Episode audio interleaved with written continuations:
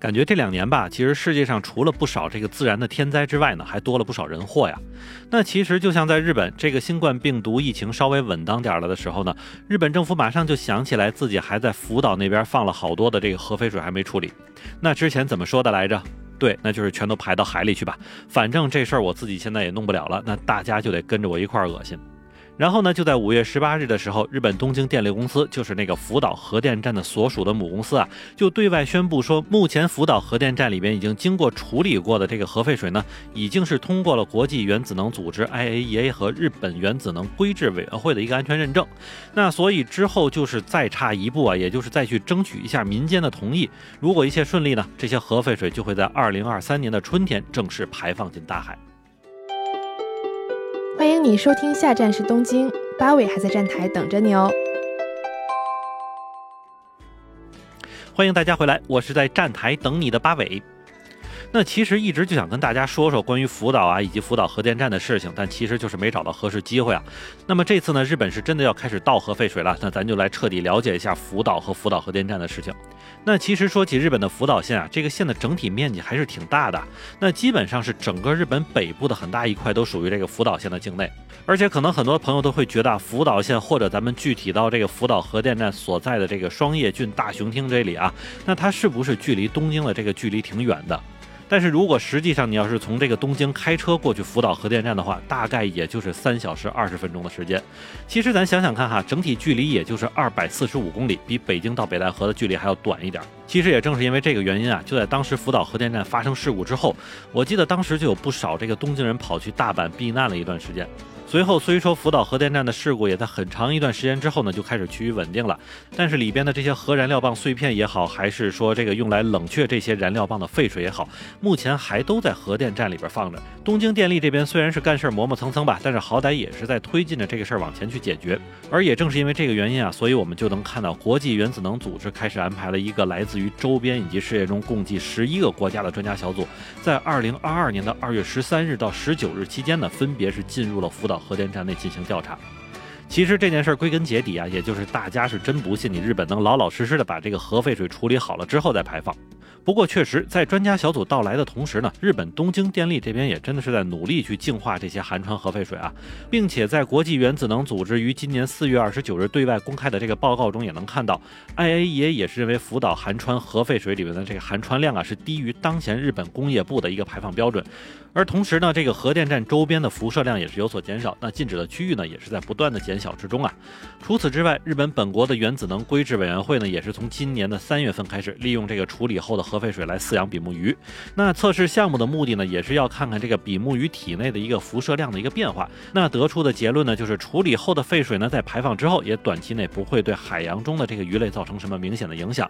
而他的这个结论，其实也是肯定了东京电力公司在整个排放过程中所付出的努力，认为目前的情况都挺好。那处理之后的核废水也是达标的，那可以排放进大海了。那经过上面这一番带着引号的努力之后，日本原子能规制委员会就已经同意东京电力公司是可以向福岛县政府来提出一个排放申请，而这个申请里边最重要的一个部分就是要来向一般市民来征求意见，看看是不是能够顺利的在二零二三年的春季时候进行排放。不过这里我也想跟大家说的是啊，对于这种面向一般市民的调查询问中，其实是不存在第二个选择的。也就是说，如果大家不同意你去倾倒核废水怎么办呢？那东京电力这边的回答也是很干。干脆的，那就是说，到了二零二三年的夏天的时候，所有存放废水的罐子就装满了。那到时候会发生点什么，我可也没办法了。其实说到这里啊，可能也会有些朋友觉得，那如果所有的核废水都处理干净了，那是不是直接排放进大海也没有那么严重的问题呢？但这件事儿啊，从日本这边一段时间以来频繁出现的关于反对倾倒核废水的游行来看，也许有些事情还真的不是那么阴谋论的。因为根据东京电力提出的最新存量报告来看啊，他们是计划共向大海排放超过一百万吨的这个含川核废水。而这里边非常关键的就是，就算是国际原子能组织和日本原子能规制委员会在调查实验的时候的这个核废水是合格的，那么随后这一百万吨核废水能否都保持一个统一的净化标准呢？或者说这么巨量的废水扔进大海之后，那真的就没有一些什么连带影响吗？毕竟这种东西在原来大海里是没有的。除此之外啊，不少日本乡民都还记得啊，日本前首相菅义伟看着那杯用来作为公关宣传的净化后的这个核废水的时候，人家硬是咬牙就没喝哈，所以可见他自己心里也是虚的慌。还有就是啊，在日本政府之前公布的这个处理核废水的预算中啊，大家发现其中最大笔的花费竟然是公关费用啊，也就是说让大家对福岛出产的食物可别有那么大抵触感了。但其实出现这笔费用的原因，也正是因为一个福岛核电站的这个事故，就让这里从一个曾经拥有旅游资源、农业、海洋资源的县，一下子就回到了解放前。先不说对于海外其他国家的食品出口，那就连日本本国自己的老百姓都会躲着这个福岛县产的食物来买。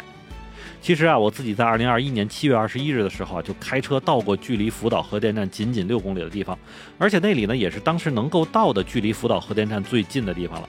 然后我自己当时还带了一个辐射测量仪啊，并且非常明确的从这个测量仪中看到了零点五一微西弗每小时，而这里的这个数值呢，就比东京地区已经高出了五至六倍左右了。这里咱们再补充一个小知识啊，那就是人体可以接受的辐射量的这个安全上限呢是零点五微西弗每小时。也就是说，如果你住在这里的话，那么每天的生活都将是会跟这个核辐射近距离接触的日子。实际上啊，如果咱们还是抛开国外的名义来看日本自己这边的想法的话，那就是截止到二零二二年四月份的时候，日本很多的调查机构都得到了一个很相近的关于福岛核电站的调查结果，那就是有超过百分之五十的日本国民都会反对倾倒核废水这件事。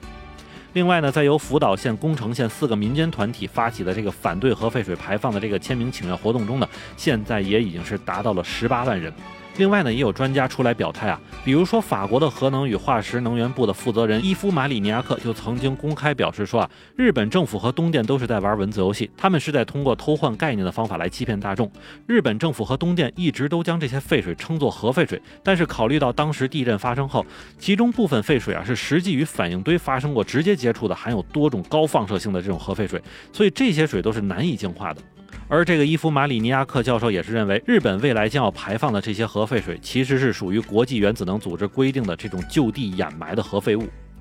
而咱们再从欧盟的这个核废物管理规定来看，日本根本就不能通过这种混合法和稀释法来解决目前的这个核辐射的危害，而是应该选择这种造价更加高昂，但是对环境影响更小的，就是利用核废料的回收物制成水泥砖块的方法来解决。另外，也是根据日本的自由记者木野龙一的暗访发现啊，实际上东电要排放的核废水之中啊，可不是只有氚这一种放射性物质，还有像塔九十九、铯幺三七、铯九零、碳十四、碘幺二九等等这样危险的放射性物质。那么其中有些放射性物质的这个半衰期呢，是长达一百五十七万年啊。那说到这里啊，其实我也感觉到很难就用一期节目就把这个福岛核电站的问题全部都说出来。但是至少呢，从我们现在掌握的一些资料来看，日本这次对于核废水的排放，恐怕还会有着更多的隐患和不可预知的风险存在呢。而作为日本政府来说，这也已经不是一个是不是会遗臭万年的问题了，而是一个会非常有可能迎来现世报的事儿了。那么好，感谢您收听下站时东京，我是在站台等你的八维。